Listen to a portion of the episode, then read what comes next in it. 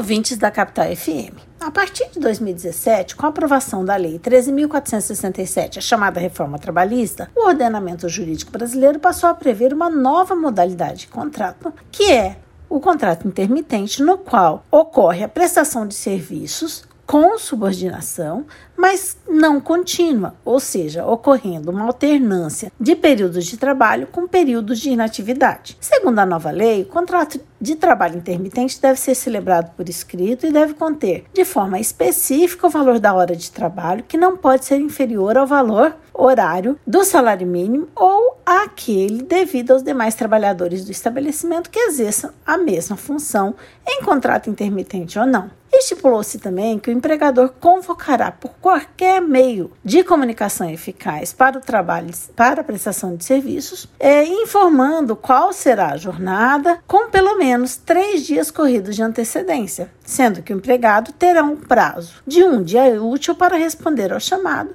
presumindo-se no silêncio a recusa. Trata-se, sem dúvida, de uma de mais uma típica precarização do contrato de trabalho, na medida em que, embora tenha a carteira de trabalho assinado pelo empregador, o trabalhador não tem a garantia de quantas horas efetivamente irá trabalhar. Aliás, nem sabe se irá trabalhar naquele determinado mês. Caso não seja convocado, ele não receberá salário, o fato que o insere uma verdadeira incerteza econômica. Porém, mesmo diante de um contrato precário como este, os trabalhadores inseridos nessa modalidade de contrato não deixarão de gozar os seus direitos, em especial aqueles previstos pela Constituição. É o caso, por exemplo, da estabilidade gestacional, estabilidade gestante, com previsão é, no artigo 10, inciso 2, a linha B, na, do ato das disposições transitórias constitucionais é, de 1988. Via de regra, a trabalhadora gestante não poderá sofrer dispensa arbitrária ou sem justa causa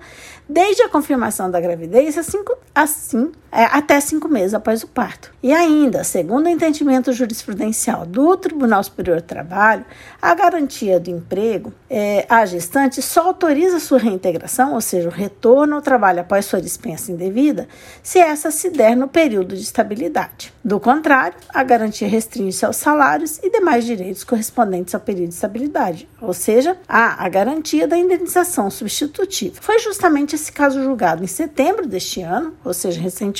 pela terceira turma do TST, no qual uma trabalhadora que prestava serviço por meio de um contrato intermitente desde agosto de 2018, após informar a gravidez ao seu empregador em setembro daquele ano, deixou de ser convocada para o trabalho. Além disso, com o nascimento da criança, ela também não pôde receber o auxílio maternidade e INSS porque o empregador deixou de assinar o requerimento que permitiria o seu acesso ao benefício o que resultou numa reclamatória trabalhista provida, é, promovida pela trabalhadora. Após decisão a ex-empregada no primeiro grau, o, empregado, o empregador recorreu ao Tribunal Regional do Trabalho da Terceira Região, TRT3, que reconheceu na conduta do empregador a rescisão indireta do contrato de trabalho, ou seja, sua justa, a justa causa do empregador é, ao deixar de convocá-lo para o trabalho após o conhecimento de sua gestação, rejeitando o recurso da empresa e mantendo a condenação no pagamento da indenização substitutiva da estabilidade. E mais, vale ressaltar que o TRT, ao julgar o recurso,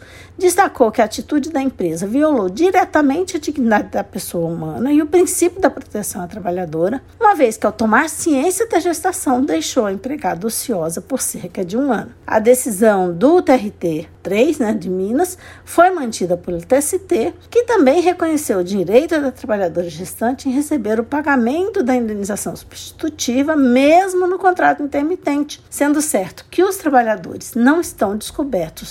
da proteção constitucional contra atos discriminatórios, como se verificou neste caso. Então é importante que os empregadores estejam conscientes que, mesmo adotando esse tipo de contrato, os direitos básicos, os direitos basilares que garantem a dignidade do trabalhador estão preservados. Por hoje é só. Este podcast contou com a participação de Carla Leal e Evandro Benevides, membros do grupo de pesquisa sobre o movimento e trabalho da UFMT, o GPAMAT.